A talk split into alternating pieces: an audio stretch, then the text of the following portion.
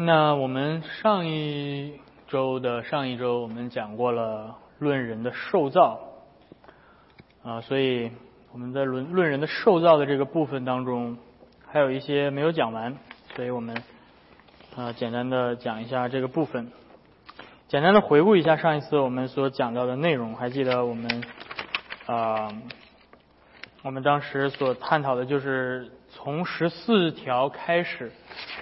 信条就从神论进入到了人论，对不对？在讨论创造的时候，在第十二条已经提到了人的受造，但是在那里面没有特别多的细节的处理。但是在第十四条开始特别细节的处理人的受造。还记得我们谈到了今天很多的这种呃所谓的存存在主义哲学，他们所探讨的人的人生的含义到底是什么？啊，这这些问题我们必须要回到人的受造的这个事实才能够讨论，对吧？所以受造的这个概念是讨论一切人生意义和价值的起点。啊，如果人只是从偶然当中碰撞出来的，对吧？人的这种就是按照现在的这种进化论的理论，在亿万年前就是不知道怎么样嘣嘣就就就就出来的话，如果人的存在是基于这种偶发偶然。纯粹没有没有任何的创造的目的在里面的话，那么人的本质就是没有意义的，啊，人的人性本身存在是没有价没有意义的，意义因为它的意义必须要在创造的过程当中赋予，啊，所以这是我们上一次谈到的。那接下来我们要谈的是人，对吧？呃，我们又谈到了人的受造的本质。上帝是用地上的尘土造人，这是什么意思？就是说，从纯粹的物质主义角度去去分析人是没有结是没有结论的。因为人是用尘土造的，所以你去研究人体里面的物质结构，对吧？你是什么细胞、什么物质、什么化学物元素组成的，你会发现你跟尘土没什么区别，对吧？这个地上的抓一把土，你去研究什么化学分子，跟它是一样的。所以，单纯的从物质主义出发去探讨人的价值和意义是完全行不通的。啊，那人的尊贵到底在哪儿呢？为什么我们都知道，对吧？你去，你去把一块石头砸碎，你不会觉得有任何的道德性，对吧？但是如果你把一个人杀死，你就知道说，哦，这是不对的。为什么？因为人具有上具有这个价值，对吧？所以，所以。嗯，所以到这个到底怎么解释？那人的尊贵到底从哪儿来的？如果不是从人的物质身体的本质来的，对吧？人不是靠什么更更重的金属去创造的，不是金银什么，呃，你反而要你要吃这些重金属，你就中毒了，对吧？你就死掉了。啊，人不人从本质从这个物质本本身来讲，没有比其他东西更更尊贵。那人的尊贵，人的价值到底是从哪儿来的呢？圣经说是从人有上帝的形象。就上帝把他的形象放在了一堆本来不值钱的尘土身上，一下子变成了最尊贵的受造物。所以这个是人的呃受造。我们上上个上上一次谈到的人的价值所在。人的价值取不取决于构成人的物质组成部分，而取决于人是上帝的形象。而这个上帝的形象，嗯。我们的信条里面提到是人是善良、公义、圣洁的，对吧？就提到了人的美德，人是具有道德性的受造物，所以，啊，石头不会因为一个莎士比亚的悲剧而痛哭流泪，对吧？因为石头是没有道德性的存在，对吧？猫狗不会因为莎士比亚的悲剧而痛哭流泪，对吧？因为他们是没有道德性的，啊，但是人有。你看到一个小猫小狗在街上随便乱撒尿，你不会觉得说这个猫怎么这么没有道德啊？但是但是你看到一个人在街边乱撒尿，你会觉得嗯这个事情好像不对，对吧？但是很多人是用其他的角度去解释这个问题，包括社会的这种这种是社会来定义的，集体来定义的，对吧？这个作作为从所谓的叫做这个功效主义，对吧？就是或者叫效用主义 （utilitarianism），就是啊道德都是基于。呃，最大的满意度，集体的最大的幸福幸福度，那这种这种思想同样没有解决这个问题，没有解决没有解决道德性的本质的含义的问题，对吧？那到底集体的效用的最大化到底是到底是什么？为什么我们会认为有有这样的一个集体效应最大化是最好的啊？我的这个最好的这个这个概念到底是从哪来的？啊，猫跟狗是没有这种集体效应最大化的这种概念存在的，对吧？所以它不会有道德性。那这个就不不去深入的去谈这个，重新谈我们之前谈过的问题。嗯，那所以人是有道德的 virtue。所以，就是 good，人是良善的，人是良善的，人是公义的 righteous，人是 holy，人是圣洁的啊。所以从从道德性角度来讲，从法律意义上来讲，和从宗教意义上来讲，人起初被造都是美善的，所以这是起点，对吧？这是起点，嗯。那人在被造的过程当中，只有我们明白了人被造的优越和超越，我们才能去啊，才去比较我们今天看到的人性的状况的时候，我们发现有一些不对不对的地方，对吧？我们所所有的这个存在主义，呃，当然我们现在不讨论存在主义哲学，我们就单纯的从我们自己的对世界的观察来看。因为你们坐坐在这边，我可能会出框，如果我要走到你面前。嗯，这个我们每个人都有都有这样的意识，就是我们心中有一个理想国度，对吧？我们先柏拉图的理想国，Republic，Republica，呃，有一个理想的国度，有一个完美的这样的一个一个追求的，我们我们都向往着。美美好的东西，我们都向往着纯洁的东西，我们都向往着公益的东西，我们都向往着呃有有这样的一个有这样的一个有这样的一个理想，对吧？但是同时，我们所以我们同时我们看到我们自己的生活的世界，我们会看到的是不公义，我们看到的是呃悲惨，我们看到的是呃污秽，我们看到的是邪恶等等。那这两个事实，就是我们自己内心有这样的对美善的、对对公益的、对圣洁的这样的有一个标准，但同时我们知道每一个人，包括我们自己，都都达不到这个标准。这两个事实到底怎么样权衡？这两个事实到底是怎么同时产生的，对吧？那这个就是社会进化论所没有办法解释的问题。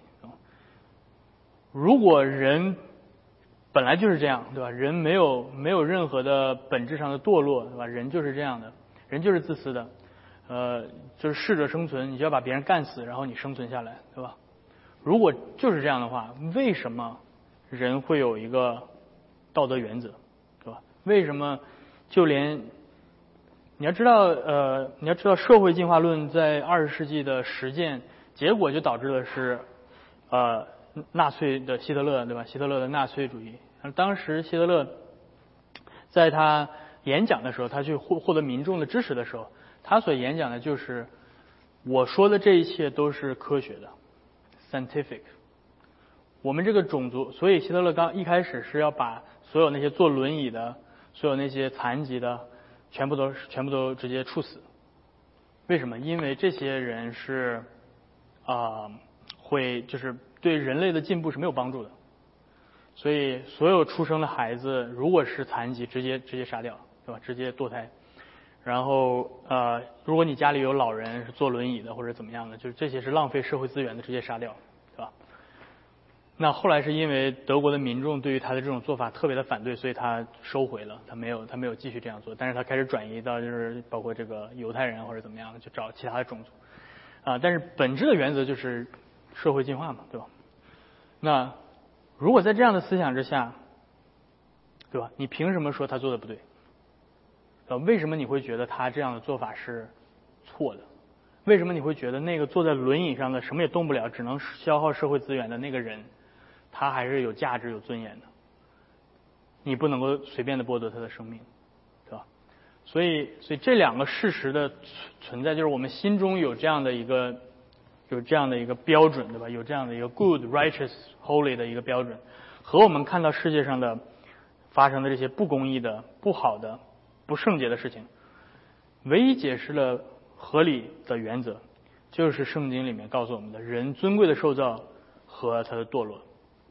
这是对整个这个我们就是从正常的观察来讲，去解释这一现象的唯一的，就是我认为哈，当然你可以不同意，我认为最合理的解释。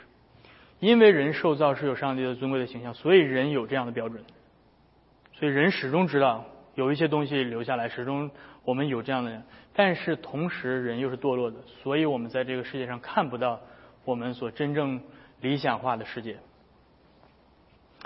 那我接下来在人的受造的部分，我们要谈一下，就是在谈堕落之前，我们先要谈一下行为之约。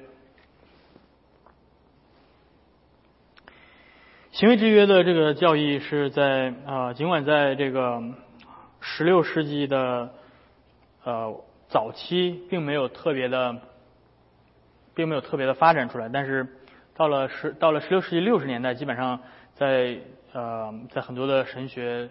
呃，改革宗神学的圈子里面已经开始出现这个概念了。那这个，你说比利时信条里面到底哪儿提到行为之约呢？就是这句话，他干犯了从上帝领受的生命的诫命，the commandment of life，commandment of life，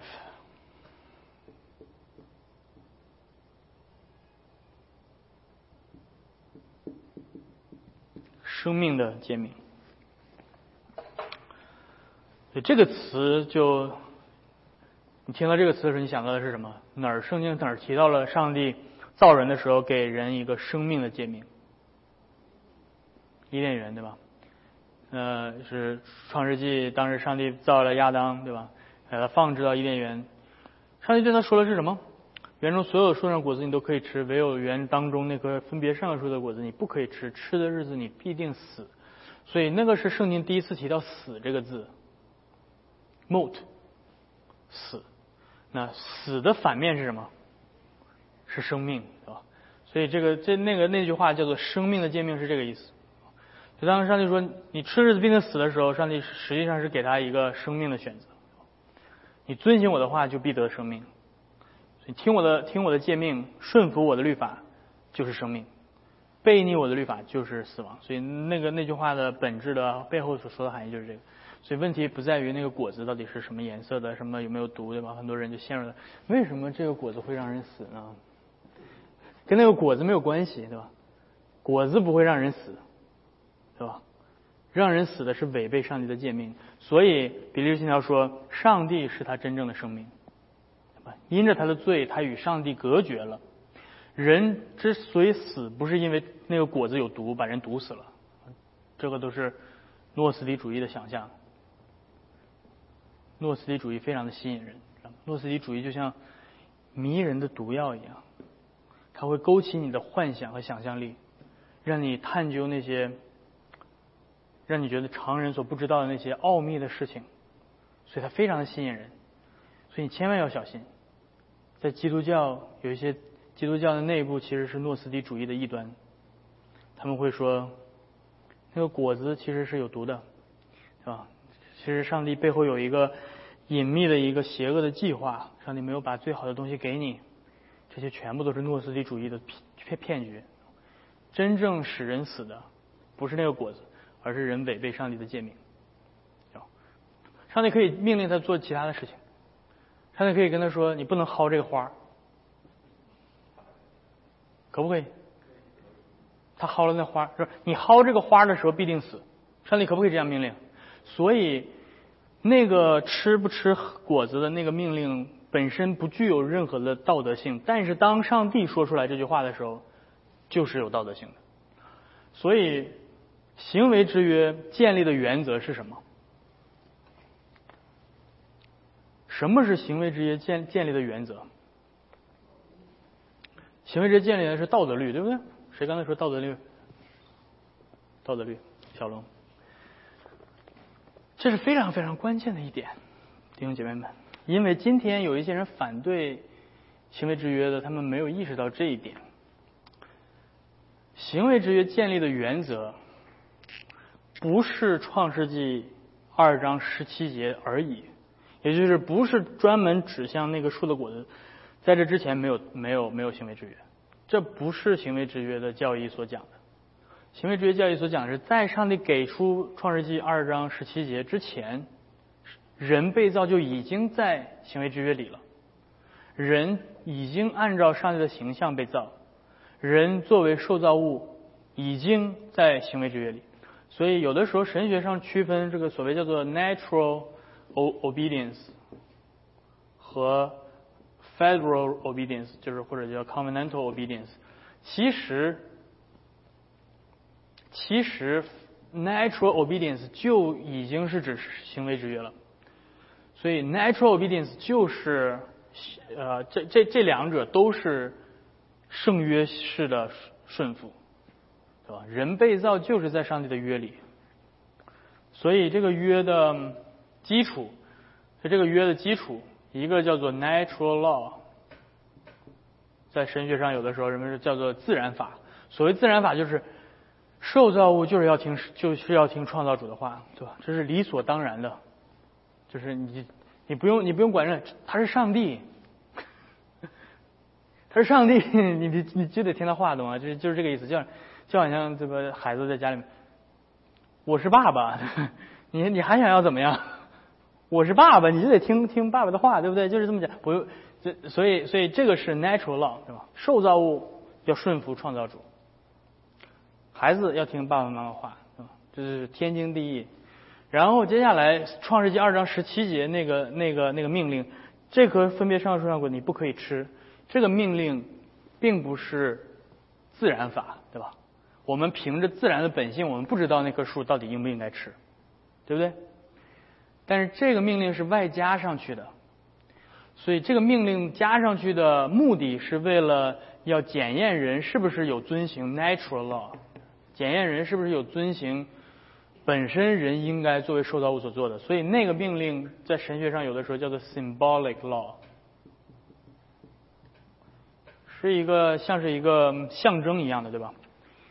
你说你顺服上帝，那那好吧，我我给你一个命令，啊，这个地上的这个花你不要你你不要你不要拔出来，拔出来的日子你必定死的。我可以换任何的律法都可以，所以。假如说，假如说上帝给了那个命令，不可拔这个花然后人去拔那个花了，诺斯底主义又来了，这个花是不是有毒的？对吧？所以都都开始在讨论那个本质主义，对吧？所以本质主义的错误就是越过上帝的话，去在受造物的本质当中去寻找到底问题在哪儿。所以唯物主义的错误其实也就是本质主义。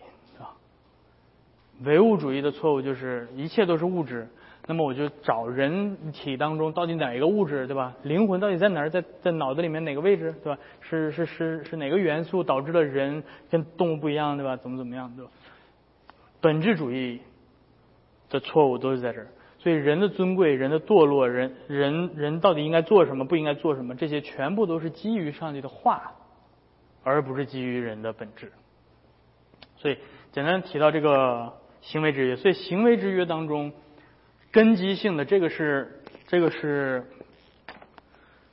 这个是 ground 对吧？这个是这个是那个我说了多少个这个是自然法是行为制约的根基，而创世纪二章十七节那个命令只是 symbolic，只是体现这个东西。OK。所以这个生命的诫命，哈，生命的诫命指的就是上帝是他真正的生命，所以他必须顺服上帝，才能获得生命。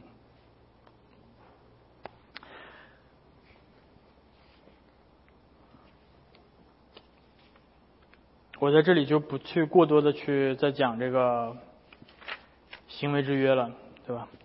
因为如果继续还有人。认为行为制约是这个不支持行为制约的教义的话，那我也没有办法，对吧？说服说服你们，对吧？或者说服其他的在别的地方听这个东西的人，对吧？嗯，Yeah。那么接下来我们就看到了行为制约的基础是这个自然律，对吧？然后行为制约会附上这个约中的咒诅和祝福。约这个约的原则是什么？这个约运转的规则是什么？这个约的运转的规则是不是恩典？不是恩典吗？难道上帝跟人所有的说的话不都是恩典吗？假如说上帝说要让你送，要要让要让你死，这难道不是上帝给你的恩典吗？就有的人会把这个当做是恩典，对吧？那那也没有办法。但是这个约的运转的规则不是恩典，这个约运转的规则是什么？是。行为赚得恩典，对吧？是行为的原则，行为律法的原则，work principle，行为的原则。亚当必须要遵行上帝的律法，才能获得奖赏。如果亚当违背了上帝律法，亚当还能获得奖赏吗？不能。所以这个是一个行为为基础的原则。做工得工价是恩典吗？不是，做工得工价是什么？是公义。如果这个人做了工，你不给他工价，就是不义的。所以做工得工价是应当的，这是罗马书第四章第四节。所以整个的行为制约的原则是罗马书第四章第四节，做工得工价的是理所应当的，是当然的。所以上帝是个公义的上帝。上帝说：“你如果遵守我的命令，你就会赚得生命，我就会赐你永生。”如果你违背我的诫命，你所赚得的就是死，就这么简单，很不是很难理解，对不对？但是为什么总是有些人要把亚当说成是在恩典里呢？因为他们总是觉得，好像人受造物跟创造主之间有那么大的差距，对不对？好像人怎么可能凭着自己的行为去赚得上帝的祝福的这些永生呢？有没有想过这个问题？受造物的行为怎么可能赚得永生呢？你怎么回答？上帝给他永生肯定是恩典呢？你怎么回答？那所以亚当在恩典当中，对不对？然后亚当在恩典当中，然后结果他堕落了，对不对？你今天也在恩典当中，你也有可能堕落，对不对？你如果不在恩典当中，你不听上帝的话，你就堕落了，对不对？你知道我说的这是什么吗？我说的，我说这个，这个对，这个算是从阿里面阿阿米念延伸下来的那个另外另外的一些近代的错误的思想。我说的这个叫做盟约意向派 （Federal Vision），就是这样。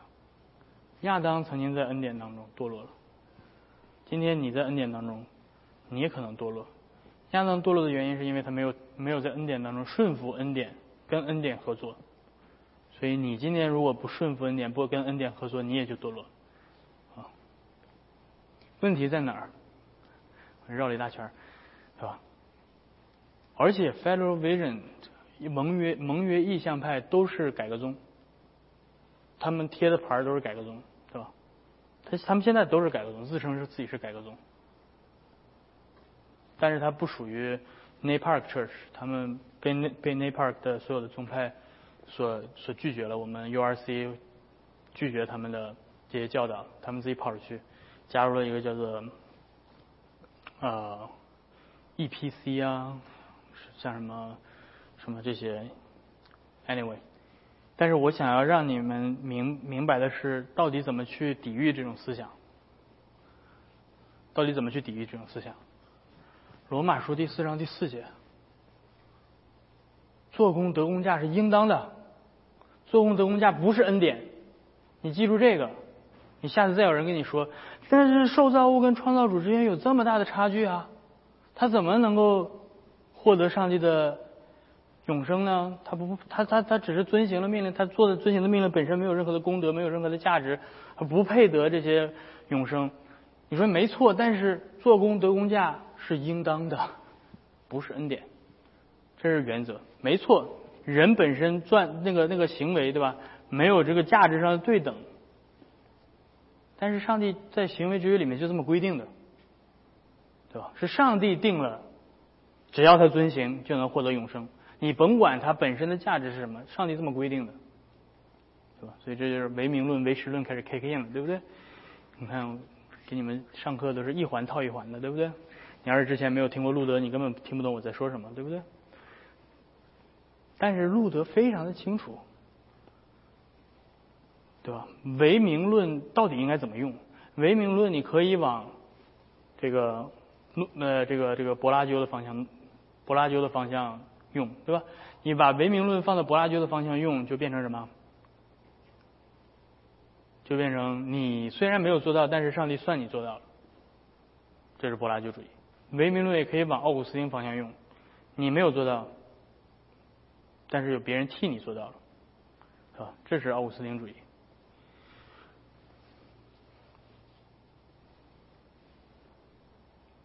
所以罗马书第四章第四节背起来啊，做工得工价是应当的，对，理所应当的，很好。所以如果亚当顺服，亚当就能获得永生，对不对？不需要上帝再给他额外的恩典。亚当就可以获得永生，其这个这个这个明白了对不对？但是亚当没有获得永生，亚当陷入到罪里了，所以这是堕落。怎么会这样？为什么会这样？为什么亚当会堕落？我们现在谈了谈到堕落的原因，看比利时信条他怎么说？堕落是怎么产生的？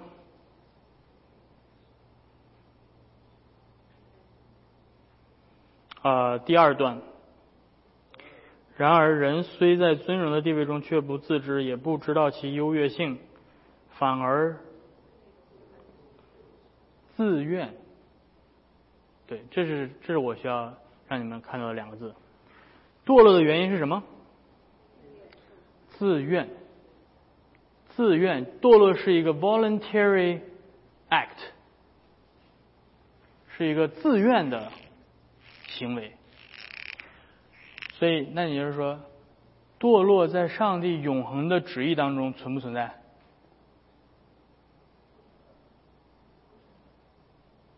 完了，懵了。来，再来一次。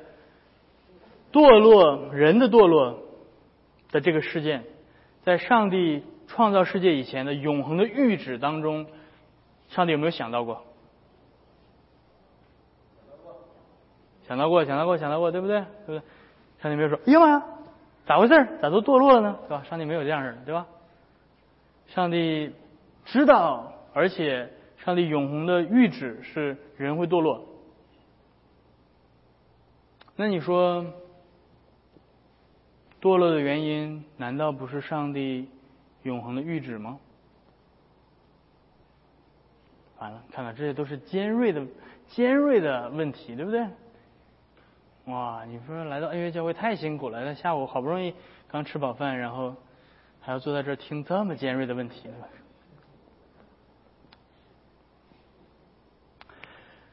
受造物所做的犯的罪的罪行，上帝在永恒的预旨当中都知道，对不对？那些定耶稣在十字架上的那些人。啊，上帝知不知道永恒的预旨当中知不知道说比拉多要定耶稣？有没有这样？有没有这样知道？上帝在永恒的预旨当中有没有定下来说将来这些犹太人将会反对耶稣，将会把他定死？上帝都知道。所以耶稣死是上帝的错吗？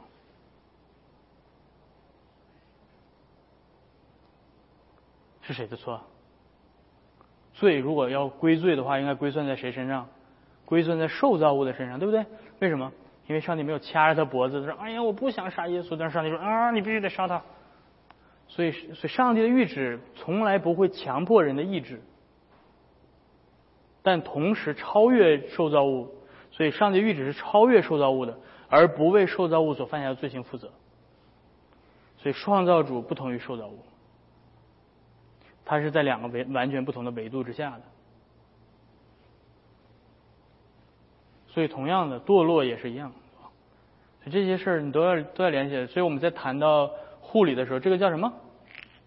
有一个词，创造主跟受造物之间本质的区别，创造主和受造物之间本质的区别，创罪恶产生在这儿，对吧？在创造在受造物这边，但是在创造主的预旨当中，他他是知道而且定下这个旨意会堕落会犯罪，某些人会犯什么样的罪，但是罪恶的产生是在这儿，所以还记得有一个词叫做 con cur 对 concursus，这是拉丁文，但是拉翻译成英文就是 concurrence，就是上帝的旨意，没有任何受造物能够违背上帝永恒的预旨，对吧？所以受造物全部都会按照上帝永恒的预旨去去呃这样的这样的进行，但是受造物本身不受胁迫，所以受造物所做的任何的事情都是基于自己的自愿。意志的资源，所以，所以在这样程度上，我们我们是在这个以后有机会，我们我会给你们单独开一个课，对吧？给你们单独开一个改革中的自由观。所以，改革作为改革中信徒，我们一会儿我们会看到这个自由意志，对吧？但是，改革中的信徒对自由的呃对自由的理解是很复杂的，其实就不是那么简单的问题。我们会讨论到必然性、偶偶然性。啊，几率、概率的问题，对吧？像你做统计学的都知道，嗯，但是在这儿我们就先先先谈到这儿。所以，所以堕落的原因，我们不能归于上帝永恒的预旨，只能归于人的自愿，对吧？当时亚当堕落的时候，上帝没有掐着亚当的脖子说：“你必须得吃这个。”亚当是心甘情愿的想要吃，心甘情愿想要违背上帝。上帝没有说：“你必须得违背我。”是吧？亚当说：“我不想违背你，上帝。”上帝说：“不行，你必须要违背我。”啊，没有。所以这个是原则。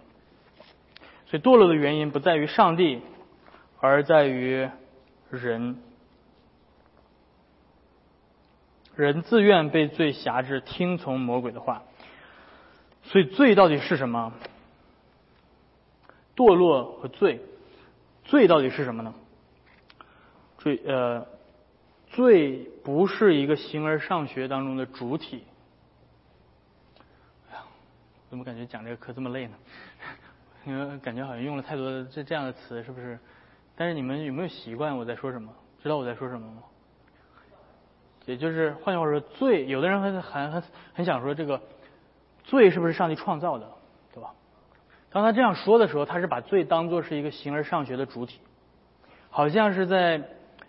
理念界当中有这么一个东西叫做罪，好像你能对吧？罪是长方形的还是正方形的，对吧？有这么一个主体叫做罪。罪不是形而上，也就是罪它没有一个实体，没有一个东西你可以指着说，哎，这个就这个是罪。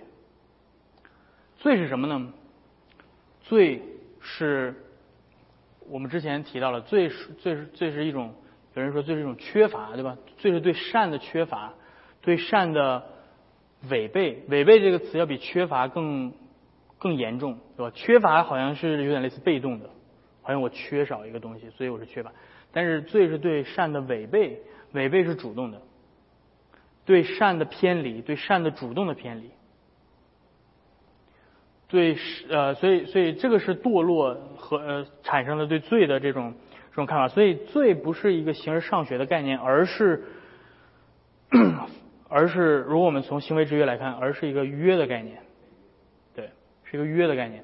那约当中包含律法，所以是一个法理性的概念，forensic 或者是 legal 概念，对吧？所以你今天去 court，对吧？你去法庭，为什么？是因为你要去被判一个关于有关于罪的问题，对不对？所以关于在民事当中讨论罪的问题，都在哪儿讨论？在法庭上讨论，因为这个是个法律性的概念啊，而法律性概念就是约的概念，所有法律性的概念都是约的概念，因为约绑，因为法律绑定双方进入到一个约当中，不管这个约是呃正式的还是非正式的，对吧？比如说，对吧？你你你你签了一个合同，对吧？对方对方违约了。这是什么？这是一个约的概约的被约的概念，同时犯罪，对吧？犯罪是个法律性的概念，所以法律性的概念跟约的概念永远是在一起的。法律性跟约的概念都是关系性的，对吧？今天有很多人把关系性跟法理性把它对立起来，这是非常错误的做法。他们所谓的关系性就好像是咱俩哥俩好，对吧？咱们之间没有什么法律的，就是不要不要上法庭，对吧？咱们就就私下解决吧，就这个叫做不合法，对吧？这这个这个叫做这个私下的这种非法行为，对吧？所以关真正的关系性，真正圣经当中提到的关系性，全部都是合法的关系，在法律的合法的这种情况下，在圣约当中所建立的关系。我一谈又开始谈多了。嗯，OK，所以我们明白了，人起初被造在约当中，在上帝的律法之下，然后我们知道了堕落的原因是因为人自甘违背被约，违背上帝的律法，所以，所以接下来我们要来看的是这种堕落的后果，这种犯罪的后果是什么？犯罪的后果。看到他这里面写了几个几几几句话啊，人第二第二段自甘受罪的辖制，听从魔鬼的话，以至于受咒诅而死。然后他呃与上帝隔离，对吧？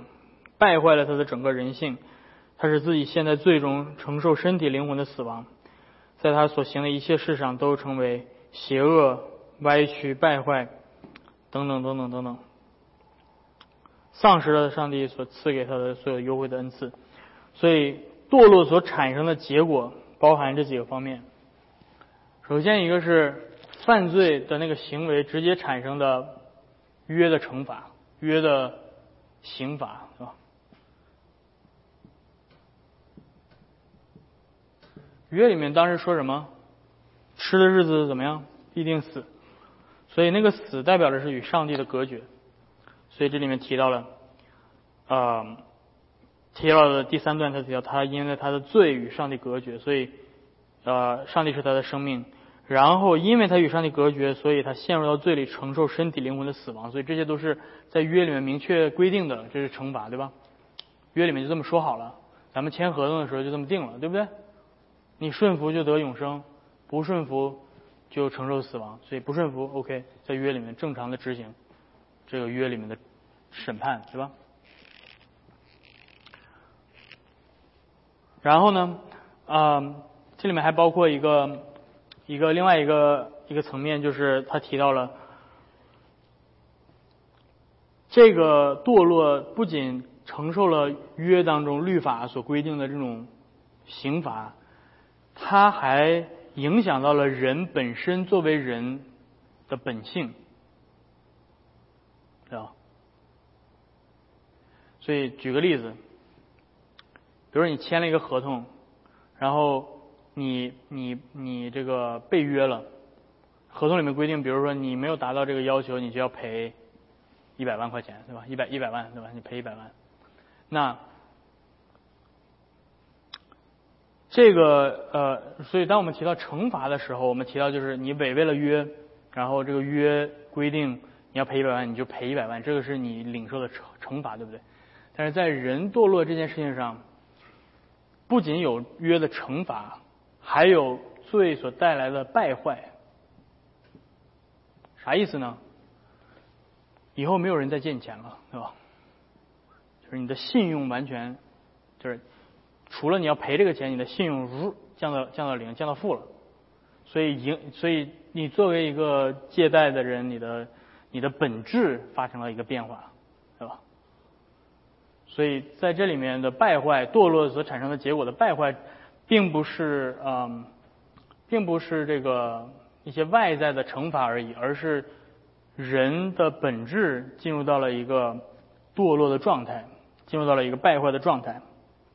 所以你看到他他第三呃第四段，他说他使自己陷在罪中，这个罪中是什么意思呢？就是不仅要承受身体灵魂的死亡，这是惩罚，而且他在所行的一切事上都成为邪恶、弯曲、败坏的。所以那个指的是他的败坏，他的本性人性当中的呃质量发生了变化。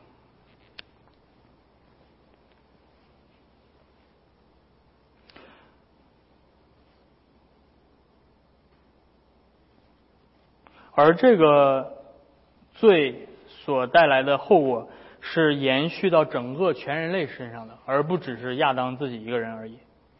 为什么呢？因为亚当是行为之约里面人类的代表，所以当上帝造亚当，并且跟造了造了人之后，是吧？跟跟亚当立这个行为之约的时候，我们每一个人都在那个约里，你也在那个约里。我也在那个月里，为什么？因为亚当是全人类的代表，所以当亚当被约的时候，全人类都被约。这个就是约的连带性，是吧？这叫做 human solidarity，叫做人类的这种团结。人类在什么时候最团结？人类在亚当堕落的时候最团结，是吧？其他没时候团结。嗯，那你说这凭什么？凭什么亚当一个人犯罪？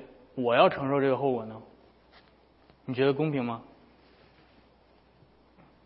这就是预约的概念，理解预约的概念很重要，对吧？今天如果那个美国总统不知道哪天抽风，对吧？签了一主一纸战书，然后说今天我们要跟全世界开战，是吧？你作为美国公民，你说凭什么他自己一个人签字，我就得去打仗？凭什么？凭你们是在一个约里的，对吧？作为这个国家的公民，你跟这个国家的这个代表，就你整个国家的代表，就是这个总统，有这样的一个圣约关系，他代表你，对吧？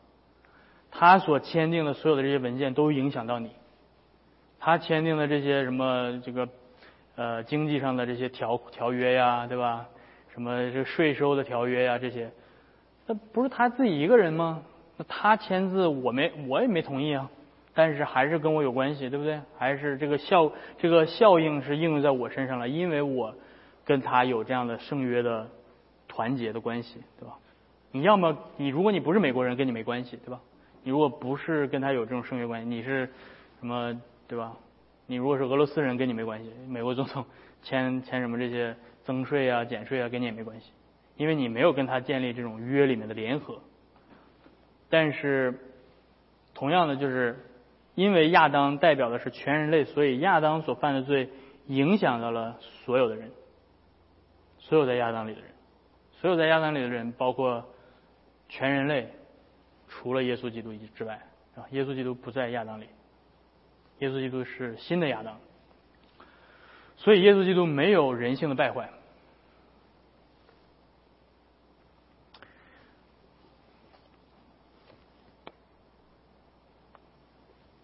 所以这是所有人类都死的原因，对吧？因为全人类都在亚当里堕落了，所以死亡是许多思考那个荒谬。还记得我们上次之前讲的荒谬 （absurd）？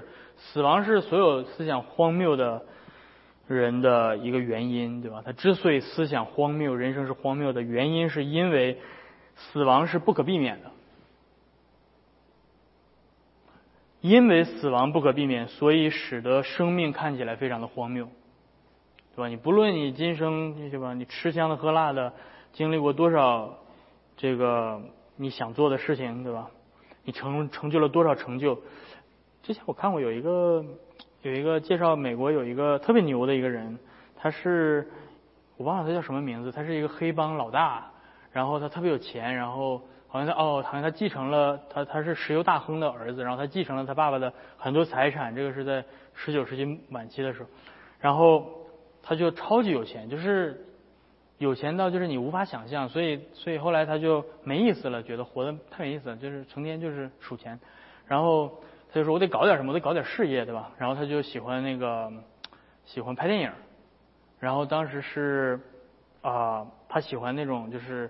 战争片，然后就是飞机飞来飞去，他就买了二两，他就买了两百多架飞机，然后就为了拍一个电影，然后结果第一第一第一第一个拍出来的电影 就是不满意，然后之后那些飞机都全都砸了，又重新再买一批飞机，然后就专门拍。而且那个时候拍电影不像是我们，他是真的要请飞行员，而且他那飞行员在他制作那部电影里面死了好几个，就为了拍那个电影。然后他最后这终于一炮走，叫什么名字你知道吗？他叫什么？忘记了。然后他拍完电影之后，他拿了这个这个这个这个小金人啊还是什么，就是反正有个导演什么奖，获奖了之后，哎呀又觉得没意思了。然后他又去搞什么发明什么其他东西，好像好像是发明赛车呀还是什么。然后然后又去拉斯维加斯去投资做酒店，哇建的就是全都是酒店。然后反正就是他一辈子搞了哇无数无数的东西，超级有钱。最后晚年，你知道他怎么活的吗？他的晚年超级悲惨。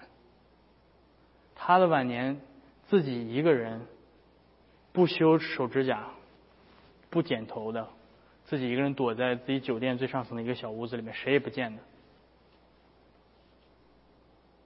我为什么要说这个呢？对，就是因为，不管你这辈子做了多少的，只要。那个死亡的那个现实还在的时候，人生就是荒谬的，对吧？这是所有的存在主义哲学家所思考的问题：到底怎么怎么给人生带来意义，是吧？怎么解释人生？到底为什么？所以你就算是在这一生创造了极大的价值，感觉好像满足了人生很多意义，但是在死亡面前都都会被无情的嘲讽。嗯，我上周讲到了《流浪地球》，对吧？之前讲到《流浪地球》也是这样，所以罪的惩罚和罪的败坏，或者叫做污染，都是这样。所以罪的败坏，我们今天叫做就是在神学上，我们给它起一个名，叫做 total depravity，对吧？叫做全然堕落、全然败坏。全然败坏指的是啥意思呢？不是指的是每一个人都坏到极处了，对吧？每一个人都是杀人放火，怎么怎么样？全然败坏的。意思是，没有人能够靠自己转向神，所以我们在谈自由意志，在我们在在这个比利时信条里面去说，我们不相信自由意志说的时候，我们并不是说每个人都是机器人，对吧？你在很多其他的事情上都是有自由的，对吧？你今天选择穿这个衣服出来，我选择穿这个，这些都是你的自由，没有人胁迫你，对吧？自由是是在这个范畴内是 OK 的。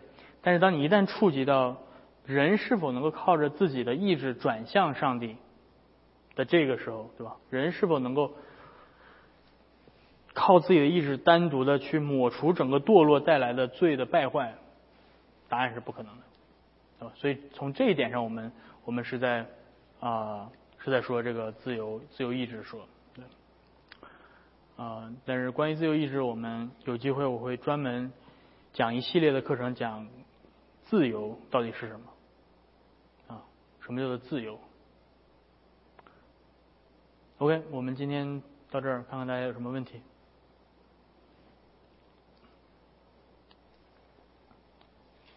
刚才举的那个例子，那个那个人最后很有钱的，但是但是如果你跟把这个例子给很多无神论的，他说有些人他会说，那有的人他他死了还很有救。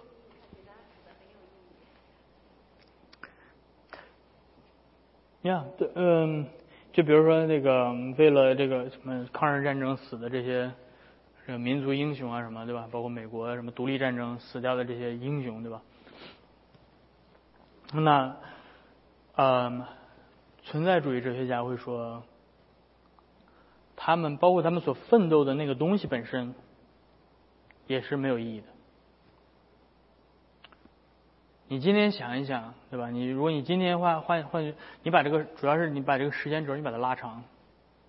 今天你想一想，有多少人曾经为着埃及的独立去抛头颅洒热血，对吧？埃及比如说跟赫梯帝国打仗的时候，有多少人为了埃及帝国的强盛牺牲自己的生命，对吧？今天埃及在哪儿呢？今天那个古老的埃及帝国在哪儿呢？啊？赫梯帝国有多少有多少赫梯赫梯人为了赫梯帝国的荣耀征战啊？有多少人为了人类的荣？所以所以所以还是一样，你把就算是你为了全人类共同繁荣去征战，是吧？去牺牲自己，全人类也就这么多。有一天人类灭亡了，如果人类嘎来个星球，像《流浪地球》一样，对吧？所以我之前提到《流浪地球》，你在吗？提到这种集体主义式的，嗯，这种集体主义式式的思维方式，也是看待整个人类生存的意义和价值。说我我我把这个当做是终极的意义和价值，对吧？你考虑个人太太渺小了，我考虑整个人类，你就算考虑整个人类，也依旧是荒谬的，对吧？存在主义者也会会跟你说是荒谬的，所以今天有多少这个世界末日到来啊？在世界末日就是他没当然没有上帝审判，但是你就想世界末日，比如说什么二零多少那片儿叫什么二零四六，还是叫什么？就是对吧？世界末日到来，然后哇那个陨石咚咚咚咚，然后这个什么潮水，然后什么这火灾哇，什么地震哇，人类就这么脆弱就就分分崩瓦解了，你在奋斗什么？那些人类建起来的高楼大厦，那些帝国大厦，一个海一个海浪就给拍拍没了，意义是什么？荒谬！地球可以任何一瞬间就被撕裂，来黑洞啊撕裂啊！意义是什么？《流浪地球》讲的就是这个，对不对？《流浪地球》讲讲讲讲讲的就是全人类共同努力，然后之后把地球拯救，就让自己苟延残喘下去。但是你永远不知道黑森。在这个黑黑暗的森林里面，有有一个瞬间，突然有一股力量过来摧会摧毁整个人类文明。你在奋斗什么？所以，同样的，你把人的一生的存在主义放大到整个人类是一样的，对吧？所以，问题是他他的那个时间轴还太短，他只想到说哦，再过一百年，然后对影响人类一百年，影响人类一百年，人类。这真的没啥意义，对吧？如果我是单纯的从存在主义的角度去批判，对吧？一百年有什么意义？两百年也没什么意义。影响人类一千年能怎么样？人不是照样还会灭亡？如所以荒谬。那你说怎么推翻这个荒谬？就得回到基督教来，回到基督教来推翻这个荒谬。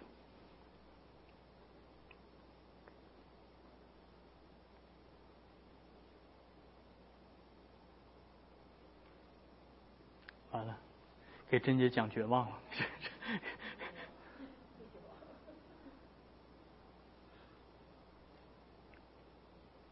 有什么感想？有什么想分享的？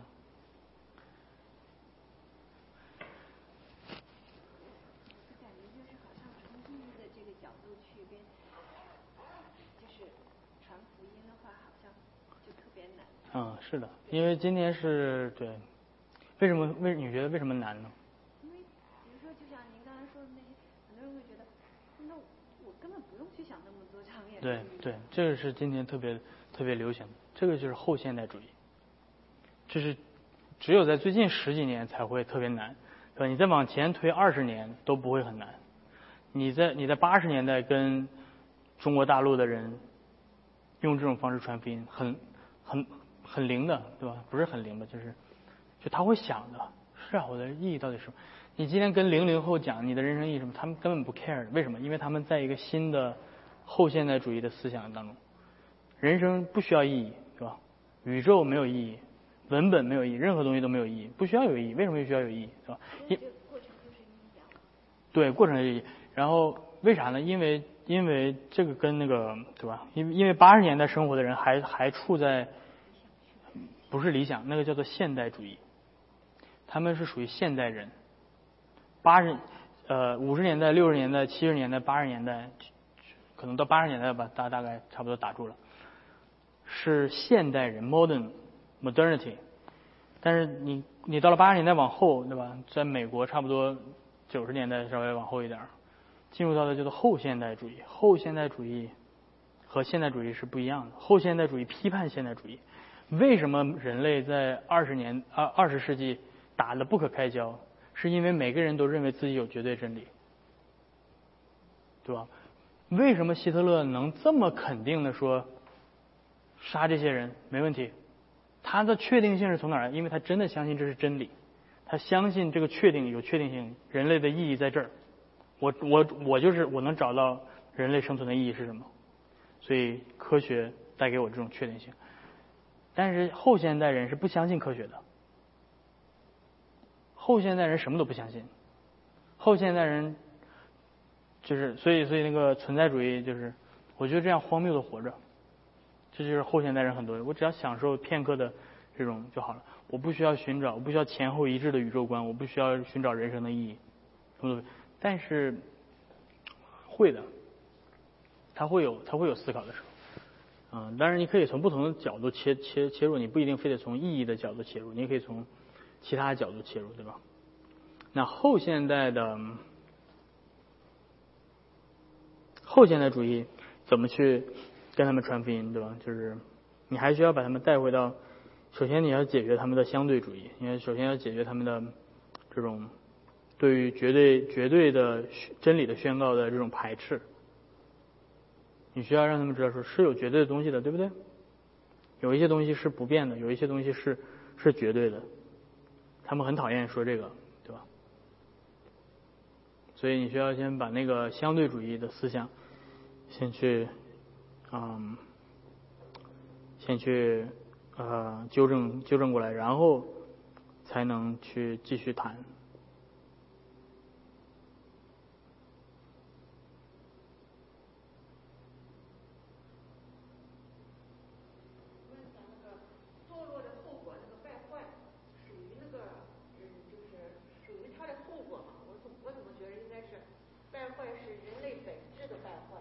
对。然后是应该是堕落，堕落以后本质败坏了，呃，这人类本质败坏以后会得到惩罚，就这最后。啊。他不应该在后果上。对呀，嗯，对这个设计，对。啊，你是说败坏在惩罚之后对吗？还是惩罚在败坏之后？败坏应该是在惩罚的前面。OK。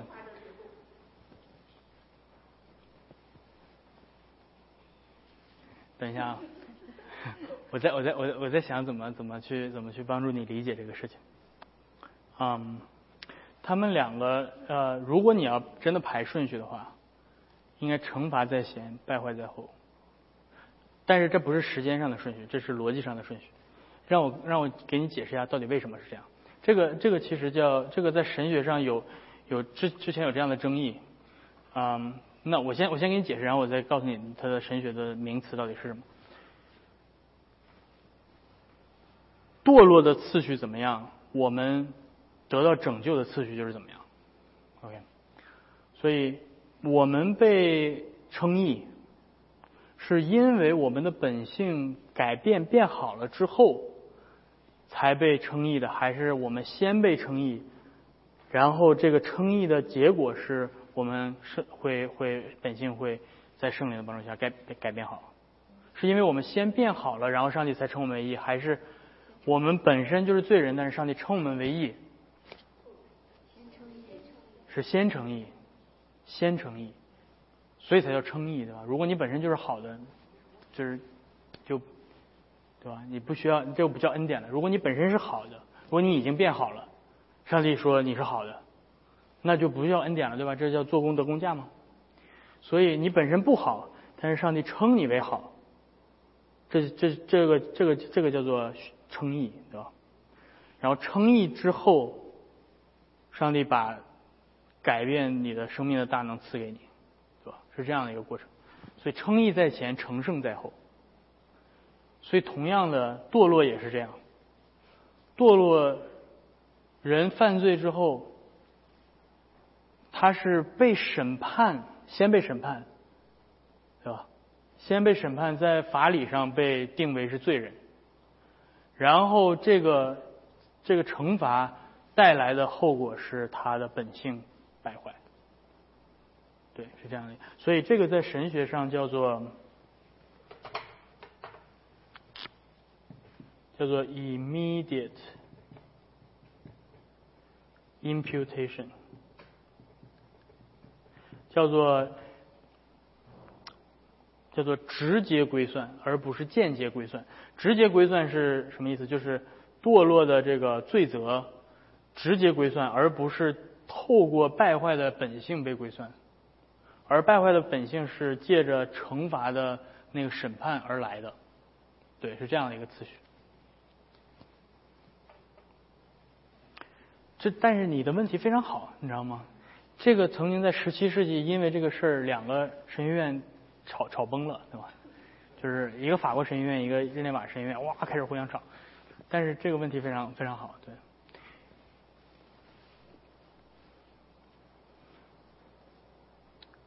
不错，看来大家都是有在思考的啊，挺好挺好。